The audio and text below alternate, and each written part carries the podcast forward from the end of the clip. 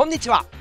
ランニングを楽しむみんなのラジオ。ランラジランニングラジオ。日々のランニングをもっと楽しく同じ空の下で走るランニング仲間の皆さんとつながっていく番組です。走りながらはもちろんウォーキングしながら筋トレをしながら、うん、お仕事の合間にぜひお付き合いいただければと思います。素晴らしい今日もナイスラン。お届けするのは走る MC 岡田匠です。ランニング大会や企業の発表会などイベントで MC をしたり YouTube ラントリップチャンネルあと虎ノ門トライアスロンチャンネルで情報をお届けしたり音声配信ランニングアプリライブランでトレーナーをしたりはい FM 品川というラジオ局でパーソナリティをしております。喋ってます。走ってます。皆さんと共によろしくお願いします。ランラジ 43km 突入です。今回も最後までぜひお付き合いください。今回のテーマはレース1ヶ月前の準備というテーマでお届けします。あとね皆さんからいただいたランラジ推し会推しの会。これをねご投稿いただいてますので紹介をしていきたいと思います。ランラジスポンサードバイラントリップジャーナル。あなたのランにぬくもりをラントリップジャーナルと連携してお届けをいたします。さあ今日はランニングでしょうかね。ウォーキングでしょうか、まあ、いずれにしてもちょっとね上半身脱力意識していきましょう。上半身走り出す前にちょっとね両手ブラブラーっとリラックスして、えー、しっかりと肩を前後ろとぐるぐるぐるぐると回してね肩甲骨しっかりとほぐしながら上半身リラックスした状態でスタートできるようにしていきましょう。まあフルマラソンとかねレースもそうなんですけど普段のジョギング走りながら上半身力んでないかなっていうのをね時々こうチェックする意味も含めて走ってる途中に1回脱力ダラダラってやるのね非常に有効ですので僕自身もよくやったりします。レース中になんか肩こってきたなーってちょっと気になりますからね。脱力意識していきましょう。さあ今日はですね、まあ、レース1ヶ月前の準備というテーマでお届けをしていくんですがはい。かなり秋のシーズンここから年内フルマラソンを含めてね大会が多いよっていうところで、まあ、レースの予定がある方はもちろんですし初めて出るっていう方もいますよね。あとはまあレースの予定ないんですけどとかあの、ね、慣れてます、うん、そんな話聞かなくても分かりますという方もあもうぜひぜひそんなこと言わず最後までお付き合いください。お願いします。はい。さあお知らせですね。本題に入るまでしていきたいと思います、えー、月末もう月末？はい、え来週はですね VRWC があるということで9月、はい、第4土日ですね。24日、25日という日程で9月は VRWC があります。はい。なんとまた9月にですねリアル VRWC が2箇所追加になりまして横須賀の馬堀海岸あと岩手県の北上っていう場所でねリアル VRWC リアルなゴールテープが追加されるということで全国15箇所でリアル VRWC が開催予定でございます。あのこれ詳細場所とかはね書いてあるものノートのリンクを概要欄に貼っておきますのでお近くであったらぜひリアルのゴールテープ目指してみてはいかがでしょうか。続いて、まあ、同じく VRWC なんですが都道府県対抗戦が10月は開催ということで、はい、実施されるようでございます、まあ、それぞれの都道府県別にエントリーをして、えー、トップ5の、ね、都道府県に、まあ、走行距離がこうエントリーん？そこトップ5に入ると嬉しいプレゼントが抽選で当たるよっていう話でございますのでもうね我が地元のプライドをあの皆さんと共に輪になって、はい、自分の都道府県を背負って対抗戦参加してみてはいかがでしょうか。9月も10月もね VRWC ぜひトレーニングの一環としてはいご活用ください。そしてラントリップのアプリですよ。お使いの方々ありがとうございます。そして使ってないよまだという方ぜひダウンロードしてください。あのアップデートしましてアプリが。アップデートしたようです、はい、僕もねちょっとこの前アップデートしたんですけどタブが増えたんですよ。アプリの下のところにね、それこそジャーナルとか計測とかっていうアプリがあったんですけど、ストアっていうのも追加になりましてね、あのラントリップストアに直接リンクするようになったりしていて、あとコンテンツっていうタブもあって、そのコンテンツのタブからは、はい、YouTube のリンクが貼られていたりですね、記事にも飛べるということで、もう本当にこのラントリップのアプリの中で、ジャーナル投稿、イベントのエントリーもそうだし、イベントの計測もそうだしね、お買い物も含めて YouTube のチェック、おお全部や。できるようになってきてるっていうところがありますので、ぜひ見てみてください。アップデートしてみてください。いや、もう本当に、ね、まず、入れるべきアプリだってね、感じがしますよね。はいありがとうございますさあ続いてね岡田からのお知らせでございますあはい岡田からのお知らせでございますがあの42.195キロ回を前回放送しましてありがとうございますたくさんのねおめでとうというお声おありがとうございます本当に聞いていただいている皆さんのおかげでございます。あのその時に発表した T シャツとかロゴの話は、えー順次私の SNS で発表していきたいと思いますのでぜひチェックお願いします。でも本当にねなんかフルマラソンならではというかランニングならではですよね。50でもなければ100でもないというタイミングで42.195キロ回という謎の回でお祝いのコメントをいただけるっていうねありがとうございます。これが節目ですもんね。ありがとうございます。引き続き頑張っていきたいと思います。さあそんな岡田の、えー、MG のお知らせですね。11月の3日、えー、木曜日祝日に大阪駅伝大阪、はい、長井で開催ですね、えヤンマーフィールド長井そして長井公園の周回コースということで4区間、はい、チームでエントリーするという駅伝の大会と11月20日日曜日戸田マラソンですね。こちらで MC をします。ハーフ1 0キロ2キロのファミリーということですね。エントリーは締め切っちゃってるかな。はい。あと11月の27日日曜日神宮外苑チャレンジフェスティバル。第40回 JBMA ユニファイドランというところですね。この大会国立競技場で開催ですよ。10キロと 1000m ぜひエントリーお待ちしてます。あとペーサーのお知らせ。先日もねペーサーしてきたんですけど練習会で。11月12日頑張れユうスケ。練習会、はい、ゆうすけさんの練習会でですね2回目のペーサーをやることが決定しました、はい、20キロ走でございます。今回は6分半のペーサーということでまあ、サブ4とか初マラソン挑戦の方向けというレースあのペースで6分が長谷川智香さん日本一走るアナウンサーのね長谷川智香さんと6分半が僕で7分が頑張れ祐介さんということで結構ゆっくりペースも含めて20キロ走用意されてますので11月12日これもあの概要欄にリンク貼っておきますのでぜひご参加お待ちしてます。はいということであの最近というかですね今日この収録している今日とその前日昨日は私ですね、アシックスさんの仕事でイベントで MC をしてきまして、何かっていうとね、マジックスピードっていうシューズが、マジックスピード2というシューズがね、発売になるにあたって、体感イベントっていうのが開催されたんですよ。まあ、YouTuber の方とか、販売店の方とか、あとはですね、まあ、それこそランニング、あのシューズアドバイザーの藤原さんとかもそうなんですけど、まあ、そういう関係者の方がこう集まってマジックスピード2の、まあ、開発の秘話を、ね、聞いたり、まあ、実際に履いて走ってみて試してみてみたいなあのイベントがあったんですね。いやあのこれから9月の22日発売というシューズなのでこれ結構注目している方も、ね、非常に多いんじゃないかなと思うんですけどあもうすでに丸の内のアシックスとかではもう発売前から試すことができるということで結構大勢押し寄せてるという情報も入ってますんでね、ぜひ足入れしてみたいという方、行ってみてください。あの、マジックスピード2はですね、いわゆるカーボンプレート入りのシューズなんですが、メタスピードシリーズみたいにトップアスリートが履いているシューズとはちょっと違って、まあ、よりカーボンプレートの入ったシューズを履きやすいようにいろんな方が履けるようにねあの間口を広げたっていうようなモデルになってまして個人的な履いたフィーリングでいくと、ま、4時間サブ4したいとか3時間台でベストを出したいとかっていう方とかはレースのシューズとしても全然もう逆にいいんじゃないかっていうような感じですしあとはまそれこそサブ3をしていってあのメマジックスピードじゃないや。メタスピードシリーズのねあの、こんがらがっちゃった。メタスピードシリーズとか、まあ、いわゆるナイキのベイパーとかもそうですけど、そういうレーシングシューズを履いていくっていう方のね、トレーニングシューズにもすごくいいと思うんですよね。なんつったって、カーボンプレート入りのシューズで、あれですよ、税込1万6500円ですからねその今日のイベントの中でもねなんでこの価格なんですかっていうのが めちゃくちゃ質問が来てていやちょっと僕からの口僕からは答えられませんって開発の担当の方がおっしゃってたんですけど、はい、なかなかねアシックスさんが頑張って届けてくれたというシューズのようなので ぜひ試してみてください。すごいねいいシューズでした。えー、っとですね。そうあの今回の、まあ、これからレース1ヶ月前の準備ということで本題のお話をしていくんですが、えのこの前の土曜日に頑張れ祐介練習会で土曜日に5分半で20キロ走、はい、代々木公園でペーサーを、ね、してきました。久々のペーサーでしたね。以前 30K 東京 30K というイベントでペーサーをやったこともあったんですけど自分が走るよりも緊張しますね。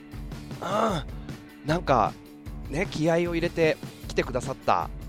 お金を払って来てくださった方の練習をちゃんと引っ張る。どうしよう途中でお腹が痛くなっちゃったら。ごめんなさいって言ってペーサーだ1人しかいないから離れるわけにもいかないしってので何かあったらどうしようペース刻めなかったらどうしようとかすごいドキドキがあって前日かなり緊張して眠りが浅かったんですけどあの和気あいあいとね楽しく走ることができました。あの、まあ、本当代々木公園の1.1キロの周回を、まあ、ぐるぐるぐるぐる17周とちょっと走るんですけど、まあ、グループだとね周回も気にならず、まあ、むしろあっという間に走ることができたなっていう感じでしてでその時にえ秋のレースどっか出るんですか？なんてお話をしてたらほとんどの方がねエントリーしてて僕のチーム15人ぐらい一緒に走ってたんですけど半分ぐらいの方が横浜マラソンにエントリーしてたんですよ。おお、すごいですねって言ってね。あでそして僕と同じく水戸黄門万有マラソン出るっていう方もいらっしゃいましたし、11月のつくばマラソン、ね、あと12月の湘南国際とか、まあ、かなり関東圏のマラソン大会にエントリーしてるよっていう方が非常に多かった。で、その中であの初めて、まあ、20キロ走やってみますとか、そういう方もいらっしゃいましたし走り慣れてはいるけどやっぱりこういうロング走って1人だとできやりづらいよねなんていうお話もあったりしてね。やっぱりこう皆さん徐々に徐々に準備していくタイミングに入ってるんだなと思いまして、まあ、今回のお題レース1ヶ月前の準備っていうのをお届けしようと思いました。はい。あの、まあ、実際ね初めて出る方に参考になるといいなと言って結構初歩的なお話をねここからしていこうと思います。あとはよく出てる方はまあ岡田はこんな感じなんだとかはい、レース、いや、興味ないですっていう方は、未来のために、うん、ふーんって最後までね、お付き合いいただければと思います。で昨年の3月にね、放送しました VRW、あ、昨年じゃないか、今年か。いやいや、今年、今年ですよ。えー、3月にね、放送した VRWC 特別会。レースの前にやっておくことっていう回があったんですけど、まあ、この時にレース前にやることはちゃんと寝て食べ慣れたものを食べることだよとか食べ過ぎないでねとかね補給食を準備しようねとかレース当日の朝ごはんはこれだよねみたいなこれ食べてます僕みたいなお話したんですその回で、まあ、それね割と直前のことなんですよねまあレースの朝ごはんとかなんでなので、今回は、まあ、10月30日とかね、割と直近、レース1ヶ月前っていう方も多いので、1ヶ月くらい前にやっておくといいよねっていうお話をちょっとしていこうかななんて思っております。僕の体験談も踏まえて、はい、レース1ヶ月前の準備ね。まあ、何せですよ、あの、10月も、それこそ岩手盛岡シティマラソン10月23日でしょ、まあ、横浜マラソン、えー、金沢マラソン、えー、島田大井川、あ水戸黄門万有がここ10月30日。いっぱいありますね、この週ね。え10月11月3日に群馬とか11月6日に富山でしょ？あ11月6日下関海峡。11月13日つくば松本岡山マラソン福岡マラソンその翌週神戸マラソン福知山マラソンえ富士山マラソン湘南国際マラソン。すごい続きますね。12月には奈良マラソンとかね。青島太平洋通称青太とかね。まあ、こういったようにあの大会が盛りだくさんなんですよね、まあ、どれかに出るよっていう方も結構いるんじゃないかななんて思うんですがあの、まあ、そういった中でどんな準備を、ね、していくのがいいのかっていうのをちょっと考えてみましたと。あの実は僕自身この週末ちょこちょことお話をしていましたがトレイルランニングで信越工学という大会に出るためにま、直前ですよね、まあ、言ってしまえばこの1週間ねレースの装備考えて、まあ、あれもあった方がいいなこれもあった方がいいよなっていう風にねもうすでに持ってるんですけどいろいろ考えてたらですねなんか買い物した方がいいなと思ってね結構あの散財しちゃいまして、まあ、というか、まあうんまあ、別の言い方を言えばレースに向けた投資レースに向けた投資をしてしまったんですね、この1週間も。アマゾンさんがもうしょっちゅうピンポンをしてくださるっていうような宅急便がいっぱい来たんですけど、まあ、シューズとかザックとかの大物は事前に新調してたんですけど細かいところがね気になっちゃったんですよね。本番ソックス何履こうかなとかね。あーなんかよくよく見たらどれもちょっとくたっとしてるなみたいな。上はどれ着ようかなうんでも着替えはどうしようかなとか考えてて。いやなんかちょっとこれいまいちこれ着る気にならないな。なんかいいアイテムないかなとかね。なんかね持ってるんだけど納得がいかなくなっちゃう。感じがあってこれで勝負かみたいなこともあったりしてねであと道中で食べる補給食どれにしようかなとかねドロップバッグって言ってあの途中でカバンの中身をあの入れ替えることができたりするんですけどそのドロップバッグの中身何にしようかな何用意しようかなとか100マイルの先輩の方にねおすすめなんかありますかって聞いて甘酒がいいよなんて言われて甘酒をね1ケース1ダース12本入りみたいなのを Amazon で注文して届いてねえー、眠気に弱いからカフェインの錠剤買っとこうと思ってカフェインの錠剤届いて もうとにかくいろんなもの買っちゃったんですよ。バタバタバタバタっと。ね。だからなんか慌てて慌てないためにやっぱ1ヶ月前ぐらいからちゃんと準備しておいた方がいいなって今週1週間で僕自身はすごく身をもって体感したのであ特に初めてとかね。あ久しぶりだよフルマラソン出るのっていう方も多いと思うんですよ、まあ、コロナ禍で大会出てない方とか。だからこそちょっとね整理しておこうかなと思って、まあ、ポイントをね簡単にお話ししていこうと思います。マラソンです。はい。マラソン。ロードのマラソン大会レース1ヶ月前っていうようなシチュエーションだと思って、まあ、どんなものを準備するのかっていうことですね。まずはね物。アイテムからいきましょうか。えアイテムとしてやっぱねしっかりとこの1ヶ月前ぐらいのタイミングで準備しっかりしておきたいのが3つあるなと思います、まあ、シューズ。まあそりゃそうだって話とウェアまあそりゃそうだって話とあと補給食ですね、まあ、この3つを、まあ、ちゃんと想定しておくのがいいよねっていうこと、うん。まあ、1個目からいくとシューズですよね。1ヶ月前、まあ、この頃にはね勝負シューズ決めておきたいですね。まあ、僕自身もレースの1ヶ月前に新しい靴買ってそれで出たっていう経験もあるんですけど、まあ、何事もなかったから良かったものの何かあったら大変だったじゃないですか。うわもっと履き慣れた靴履けばよかったって思うわけで、うん、1ヶ月前ぐらいに勝負シューズ決めておくのがいいですよね。であのまあ、それこそ初めてレース出るっていう方とかで、まあ、1足しかないとかあの2足しかないとかっていう方が、ね、いたりして履き分けが履き分けのバリエーションがない方もいると思うんですよなので、まあ、そういう時はねやっぱこういう風にレースの前で1足新しいものを新調してでそれをレースで使ってレースで使い終わったら、まあ、それを普段のランニング用にするっていう、まあ、ローテーションにしていって、ま、徐々に徐々にそのローテーションのバリエーションを増やしていくっていうのはねすごいいいんじゃないかなというふに思います、うん、なのでまあシューズはね前提として消耗品なんでレース用を買ってガンガンレース前に履き潰すっていうのはちょっと良くないですけど、あのまあ、程よく新しいあの買ったものを履いて準備しておくっていうのがねやっぱ大事ですよね。特に、まあ、今、練習用で履いているモデルがありますよね、それをもう純粋に新しいものに買い替えるっていう同じモデルの新品を買うっていうんだったらまあいいんですけど新しいモデルを履くっていうケースが結構多いじゃないですか。なのでそういう時は足にしっかり合うかっていうのをチェックしたいのでちゃんと走りましょう。買ったら。うん、やっぱりレース前だしなって言ってちょっと背伸びしたいい感じのシューズ買いたくなったりしますよね。気になってたあのモデル買いたくなりますよね。気になってたブランドのシューズ買いたくなりますよね。気になってる噂のいいシューズ買いたくなりますよね、うん、気になってる方多いんじゃないですか。オンのクラウドモンスター履きたいなとかね。とかとか。いやこのタイミングで他に手出してみたいなとか、うん、アシックスのカーボンプレート入りいいなとかね。思ってる方も多いと思うんですよ。なのであのちゃんとシューズを買ってレース前に10キロ、20キロってねちゃんと距離を踏めるといいと思います、はい。まあ、5キロとか3キロぐらいポロポロじゃなくて、まあ、10キロ、20キロ、まあ、願わくば30キロ走とかができるといいかなというふうに思ってます、まあ、くたくたにならない程度にある程度その自分のフィッティングを試しておくっていうので長距離入っておきましょうっていうことですね、うん。まあ、そのためには1ヶ月前にはシューズ決まってないとって感じです。特に初めてカーボンプレート入りのシューズを履くとかいう方はそのレースの走りもねやっぱり変わってくると思うんですよ、スピードに乗れる感じとかあのフィーリングも変わるのでやっぱり特にカーボンプレート入りシューズ、勝負シューズ、ドンって投入するよっていう方なんかはあのちゃんと事前に慣れておくのがねいいと思いますので1ヶ月前のシューズの準備お願いします、まあ、これ何を買おうかとか、まあ、それこそ総力とか目的とかね違うのでぜひラントリップチャンネル YouTube チャンネルで、ね、藤原さんのシューズレビュー動画がたくさん上がってますんで見てみてください。それを参考にしていただいて自分の足に合うものこれをね見つけていく。でちゃんと履いた上で参加するっていうことですね。トラブルを防ぐ。これです。で続いてねウェア。ウェアですね。いざフルマラソン。いざレースっていう時に。まあ、初めてはもちろん久々とか年に1回のフルマラソンだからあ1年ぶりかなんてねいろいろあると思うんですけど気合が入るじゃないですか。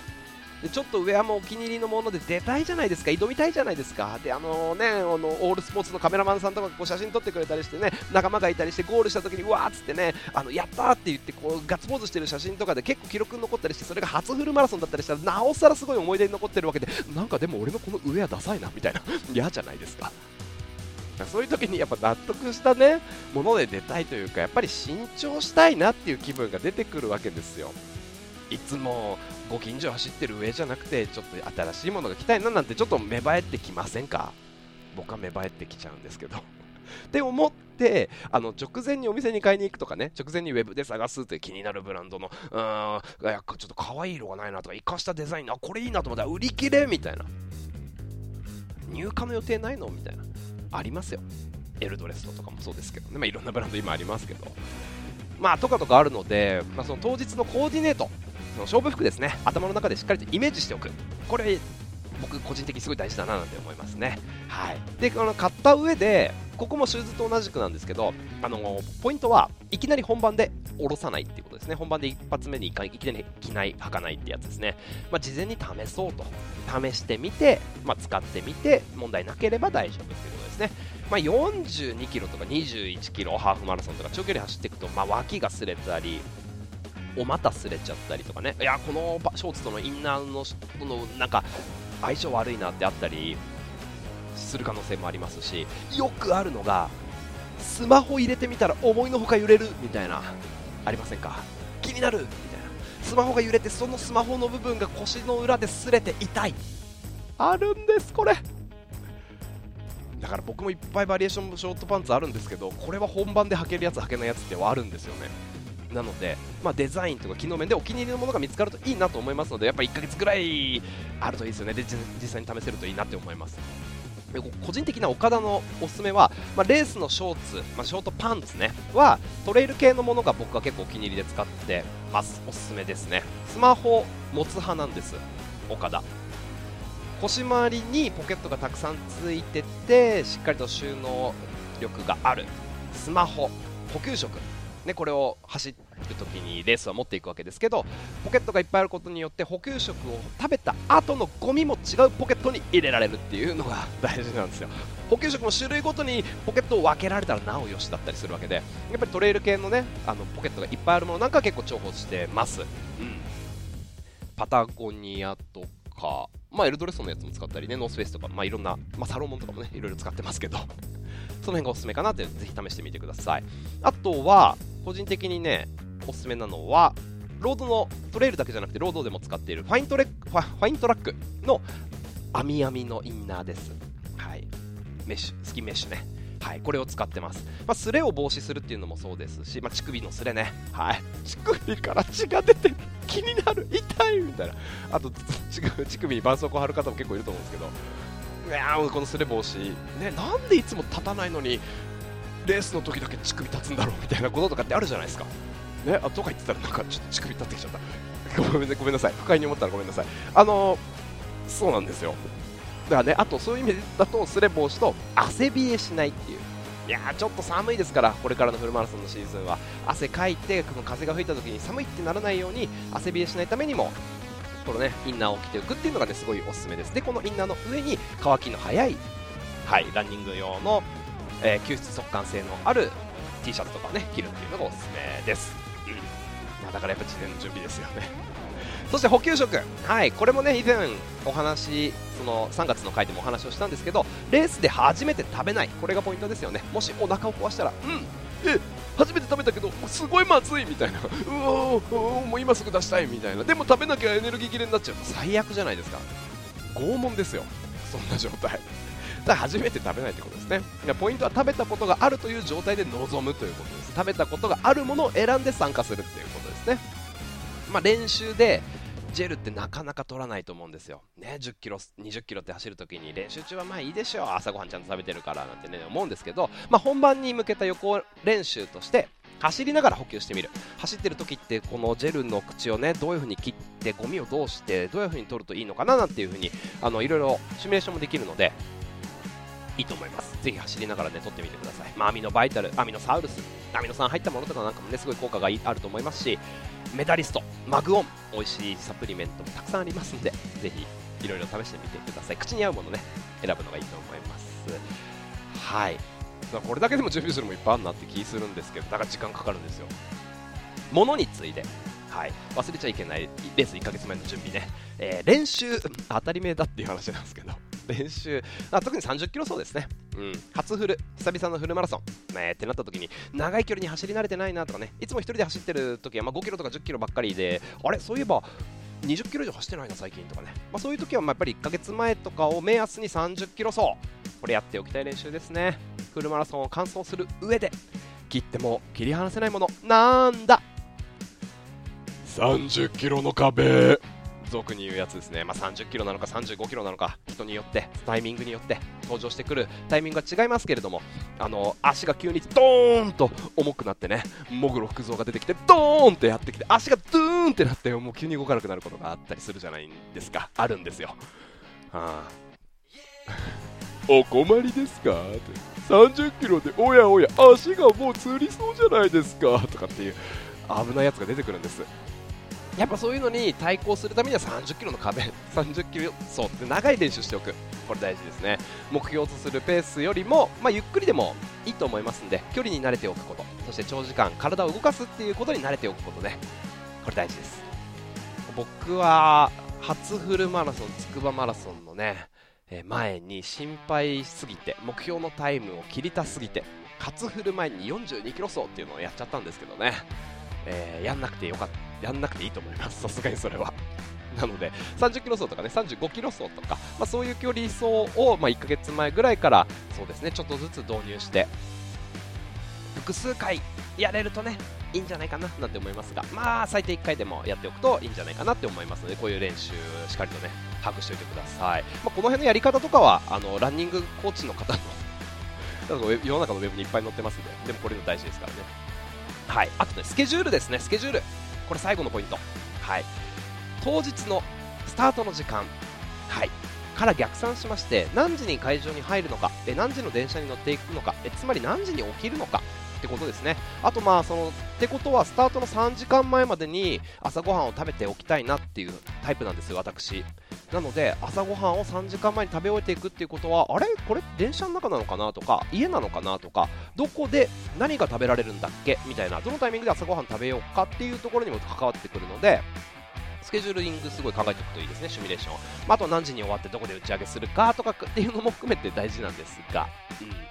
よくやるパターンはね、まあ、レースの週になって、いや、1週間後かとかってスケジュール考えてみたら、うわ、めちゃくちゃ早起きじゃんみたいな、仕事も全然調整しきれなくて、いや、今週忙しかったんだよとかってね、あんまり早く眠れなくて、ね、ね結局、そのレースの前、超早起きで寝不足みたいな展開、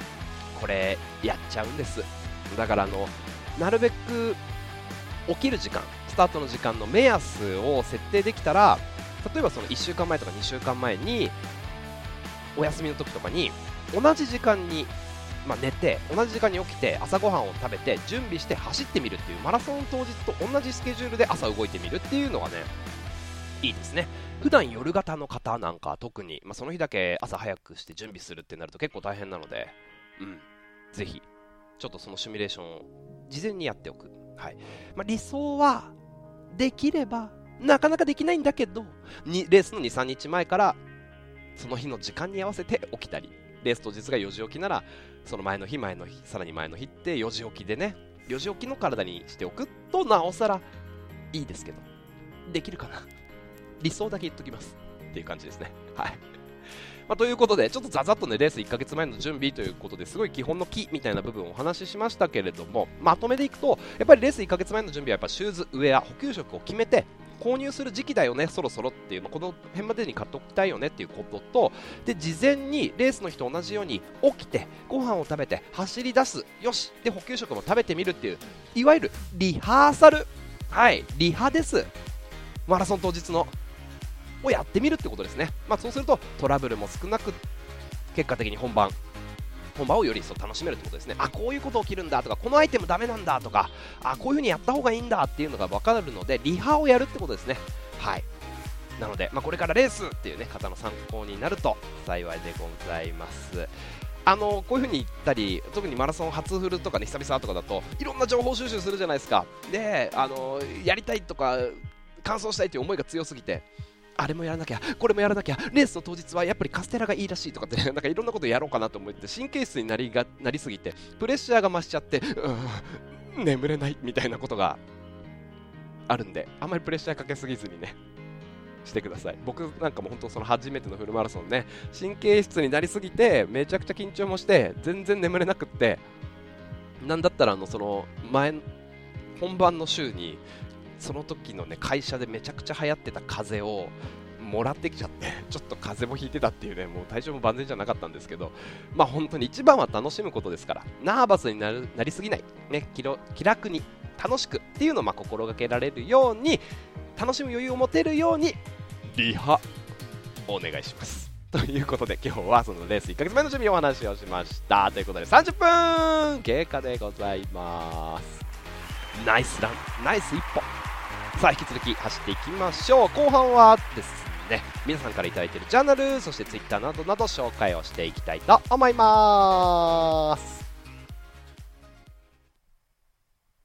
日々のランニングをもっと楽しく。ランニングラジオ。ランラジ。さあスタートしてから31分経過でございます。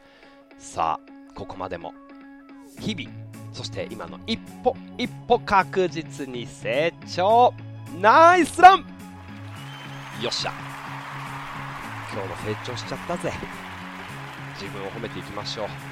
さあ皆さんから頂いている前回のテーマがですねランラジ推し会ということであのフルマラソン会でですね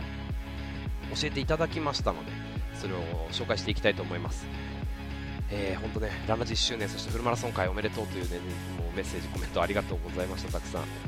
さあ、見ていきますよ。ハッシュタグランラジ推し会をつけていただいている方々ありがとうございます。あ、また増えてる。はい、ありがとうございます。もうね、たくさん、まあ、これ、ランラ女子会ってそれぞれの好きな回があると思うんですけど、ぜひ、あ、これ聞いたことないかもと思う回があったら、ぜひ遡って聞いてみてください。よろしくお願いします。はい。えっ、ー、と、マリスポさん、ありがとうございます。ランラ女子会は10キロ。ビヨンドでサブ3、1人じゃできない大会の力というやつですと。えー、ビヨンドは第1回からボランティアで参加していますと。岡田さんや大森さん、えー、みやこちゃん、ヤッホーカレンちゃんの走りを給水ボランティアの合間に特製うちわで応援しましたというね。ランニングは1人のスポーツだけど1人のスポーツじゃないなとビヨンドのビヨンドの場で実感しますと今年ももちろんボランティアで参加皆さんの走りを全力サポートしますよということでおおいいですねそうやっぱりマラソンってねやっぱ応援の方がいてこそとかねそういうところありますから1人じゃできない。だからレースが楽しいっていうのがありますよね、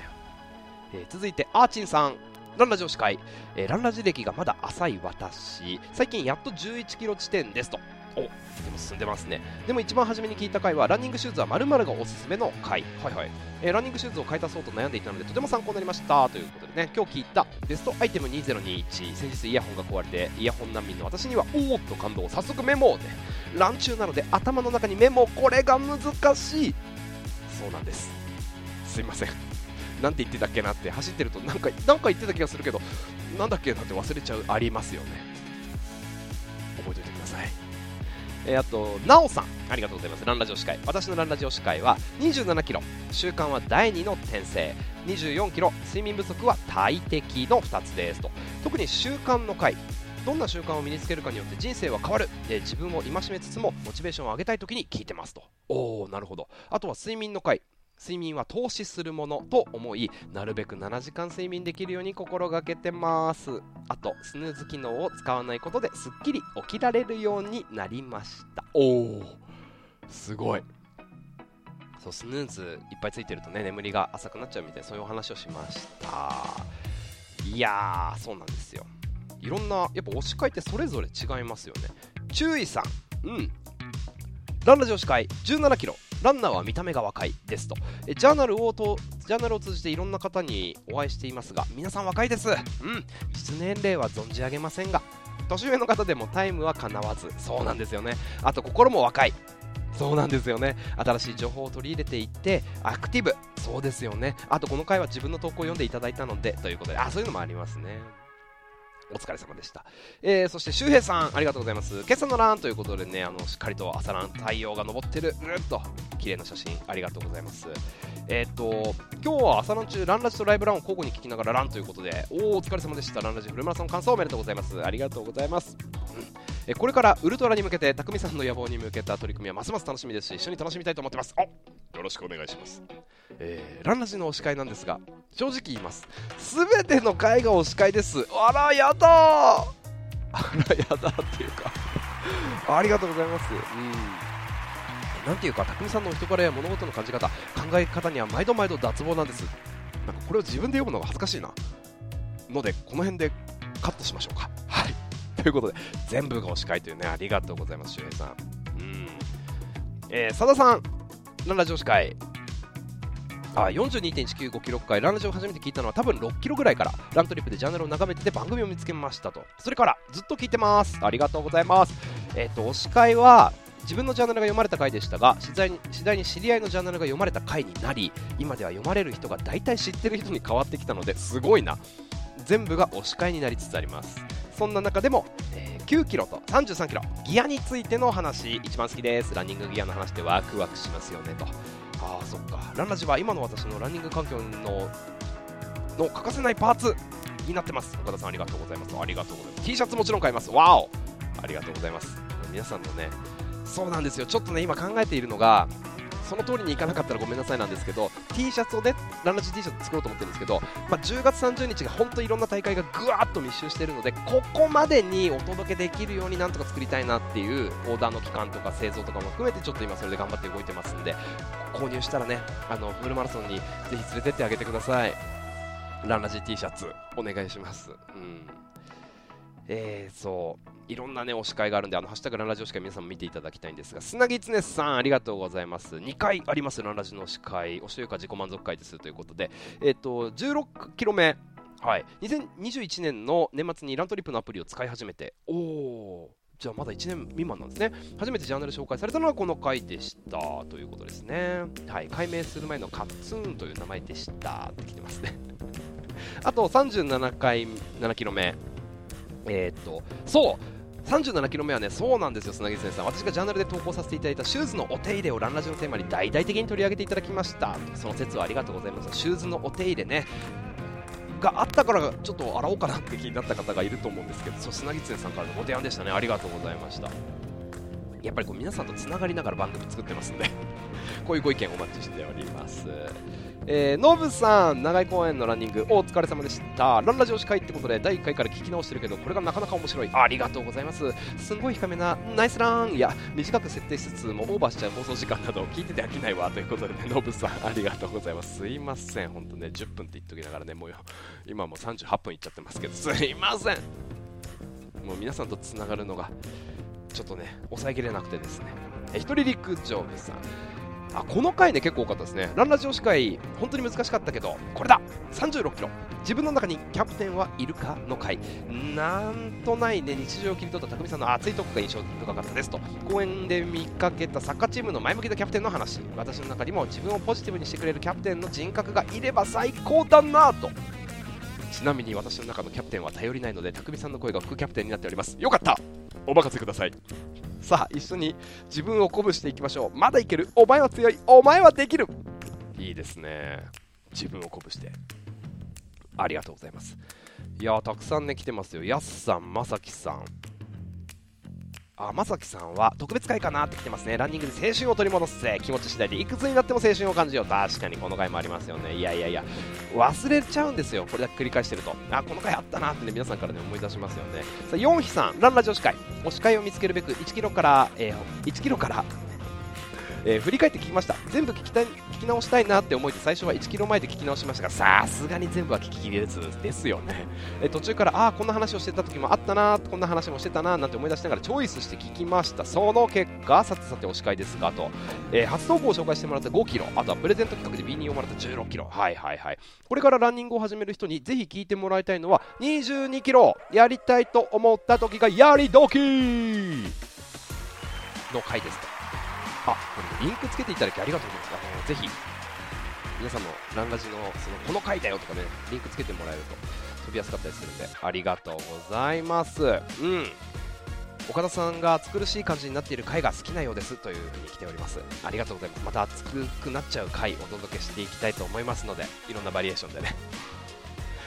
お楽しみにでございます。ちょっと今日はですねなかなか紹介しきれなかったんですけれどもあのーランラジオ司会、また節を、節じゃない、折を見て紹介をしていきたいと思います。ハッシュタグランラジオつけていただいた遠藤さん、ゆうほのマムさん、海さん、二郎さん、折原さん、仕事前に緑道乱をしたずっと筋肉痛でいいのにさん、大見さん、池ちゃんさん、ヨッシーさん、もうたくさんいらっしゃいますね、ゴンさん、あっちさん、てつさん、うんコケランナチカラさんなどなどありがとうございますすくんさん。たくさんの方とねつながっております。はい。えー、ツイッターの方もね、ランジョ司会つけていただいて、ダーハナさん、42.195キロを聞きながら、祝1周年 ,1 周年会ということでね、嬉しい発表もありということで、36キロ、自分の中にキャプテンはいるか、走ってて辛い時にポジティブな言葉を頭の中でぐるぐるさせるきっかけになりました。うわーお、ありがとうございます。ハッシュタグランラジ、ハッシュタグランラジオ司会、またね、あの次回もちょっと紹介していこうかなと思いますので、ぜひお寄せください。あと、来週、次回の回、ちょっとぜひ教えていただきたいのが、ランニング失敗談。教えてください、まあ、今日はレースの準備っていうのをお話をしましたけど、まあ、ベテランの方とかねこう先輩のランナーの皆様ぜひ教えてください。レースでねこんな失敗があったんですよとか普段のランニングでやっちゃいましたはいスマホを落としましたとかねあと何も持たないで出てきちゃいましたとかあの家鍵持たないで出たら締め出されちゃいましたとかあると思うんですけどランニング失敗談。教えてください。ハッシュタグランラジオつけて、そしてハッシュタグランニング失敗談つけていただけると分かりやすい、発見しやすくなっておりますので、ぜひお願いします。ということで、今回もお聴きいただきありがとうございました。引き続き皆さんの番組へのご参加お待ちしております。日々のランニングをもっと楽しく、ランニングを楽しむみんなのラジオ、ランラジ。あなたのランにぬくもりをラントリップジャーナルのスポンサードでお届けいたしました。同じ空の下それぞれいろんな場所で走る皆さんとどんどんつながっていきたいと思いますのでまた聞いてください。番組への参加次回もお待ちしております。今日もナイスラン。お届けしたのは岡田匠でした。それではまた次の放送でお会いしましょう。バイバイ。